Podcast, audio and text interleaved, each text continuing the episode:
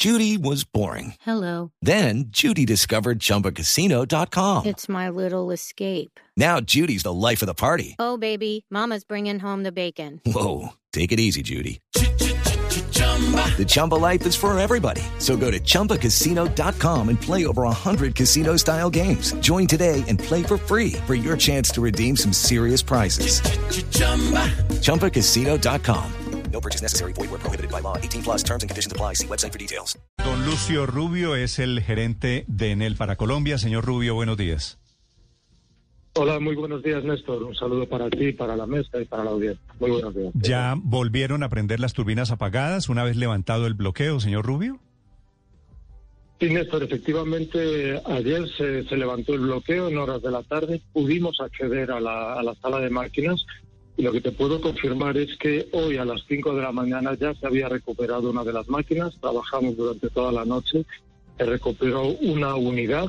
Así que ya hemos iniciado esta tarea de recuperar las unidades y esperamos concluirlas el día 19 de septiembre. Estarán completamente restaurada la operación de la central. Esta, esta madrugada, dice usted, prendieron una de las cuatro que estaban apagadas.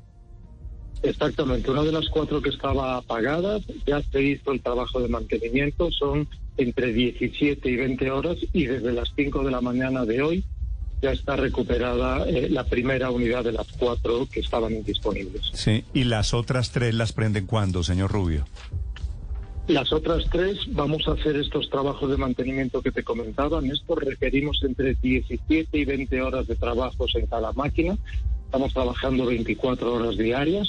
Vamos a seguir así y el día 19 de septiembre, en cuatro días más, estarán completamente restauradas y disponibles todas las máquinas. Sí. Señor Ru- Rubio, ¿qué era lo que había pasado? ¿El bloqueo? ¿Qué fue lo que impidió que apagó esas turbinas? Pero básicamente el, el motivo por el cual eh, estas turbinas se declararon indisponibles se originó en la falta de un mantenimiento necesario y obligatorio que teníamos que hacer en estas máquinas. El sistema eléctrico colombiano, Néstor, es un sistema muy planificado, tiene una planificación muy rigurosa de estos mantenimientos. Hace más de cuatro meses, cuatro meses atrás, nosotros informamos al Centro Nacional de Despacho que nuestras máquinas cumplirían 750 horas de funcionamiento y requerían este, este trabajo.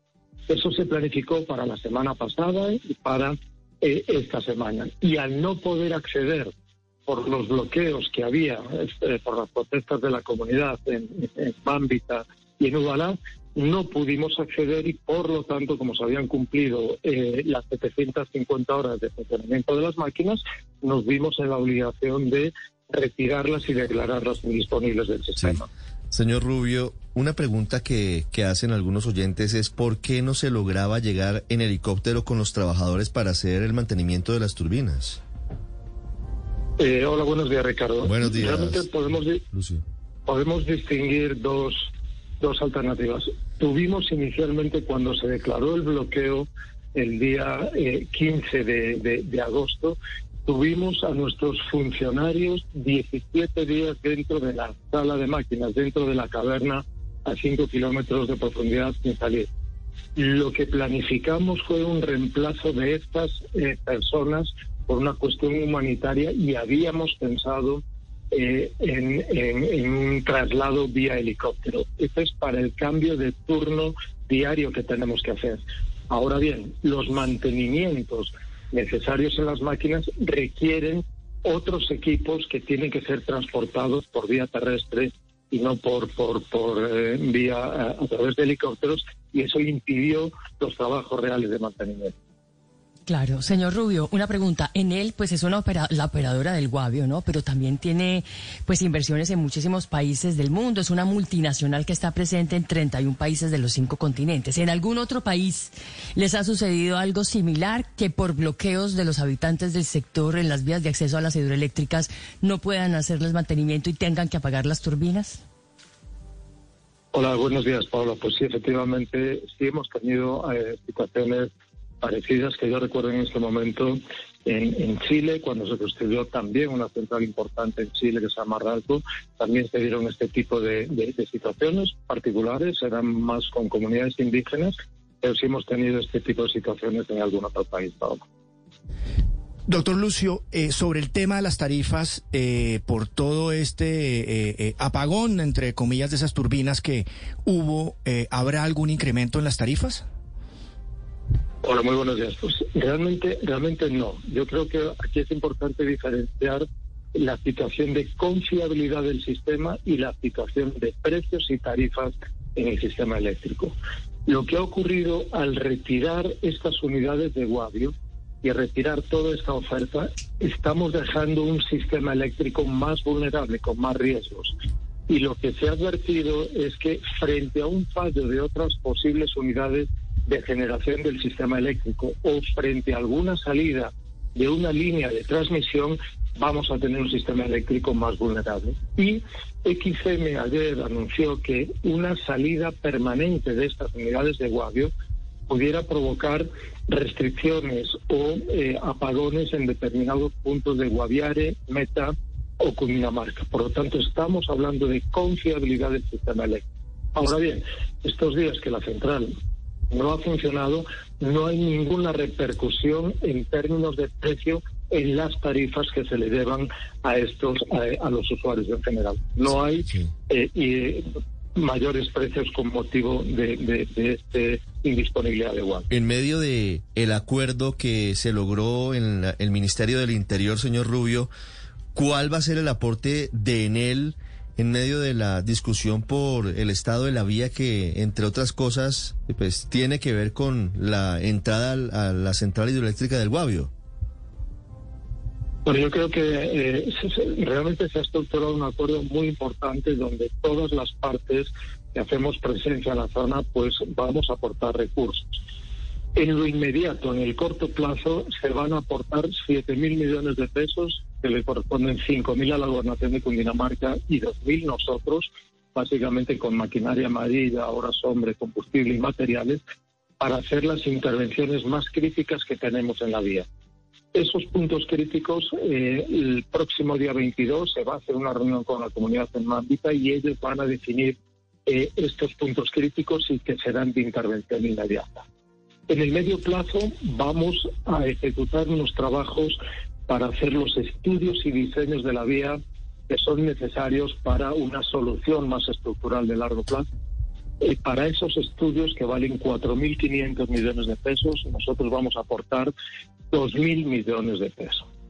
Y como solución más estructural y de largo plazo, el día 24 el ministro del Interior anunció ayer que se va a hacer la jornada de eh, regional, estas discusiones regionales eh, en la zona de Guavio, para que todas las necesidades de la región en materia de educación, eh, en materia de salud y, por supuesto, en materia vial, sean expresadas y recogidas dentro del Plan Nacional de Desarrollo que está Sí. llevando a cabo Señor Rubio, me imagino que usted ha pedido estos datos que le voy a le voy a solicitar. ¿Cuánto paga Enel de impuestos allí en ese municipio de Ubalá? Muy bien, Néstor. Eh, todas las centrales eh, hidráulicas y térmicas del sistema colombiano eh, hacemos una transferencia que se denomina transferencia de ley 99, por ley 99. Eso equivale en el caso de las hidroeléctricas al 6% de los ingresos que nosotros tenemos en Guadio. En este caso particular se transfieren el 50% a las corporaciones autónomas, en este caso a Puerto Guadio, y el otro 3% se transfiere a los municipios del área de Ese, ese En el 6%, caso- 6% es sobre ingresos, no utilidades. sobre ingresos que tiene eh, por venta de energía la central de Guadio. ¿Y eso en plata En cuánto, caso por- cuánto es, por ejemplo, en dinero?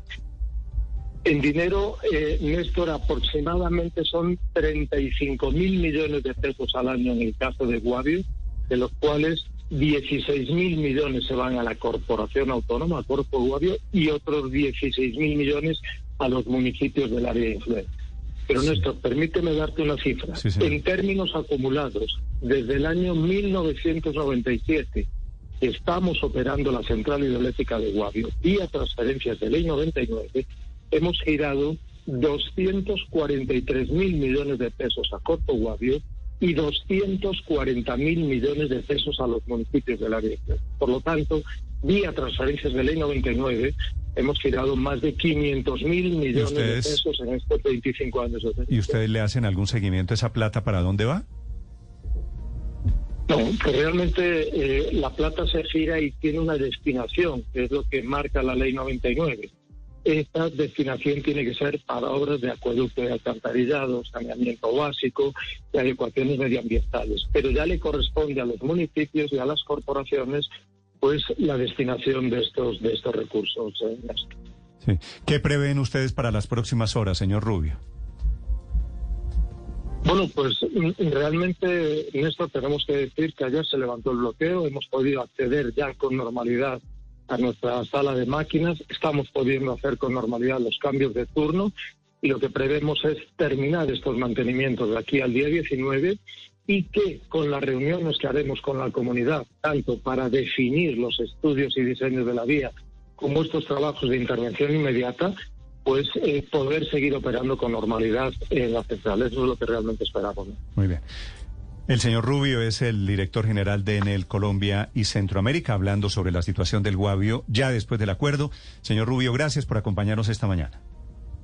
Néstor, muchísimas gracias. No A quería despedirme sin, sin felicitaros también por estos 10 años de Ah, gestión eh, al aire, así que muchísimas felicitaciones por todo el trabajo que habéis hecho a lo largo de este año. Muy Muchas amable, don Lucio. Gracias. Feliz día.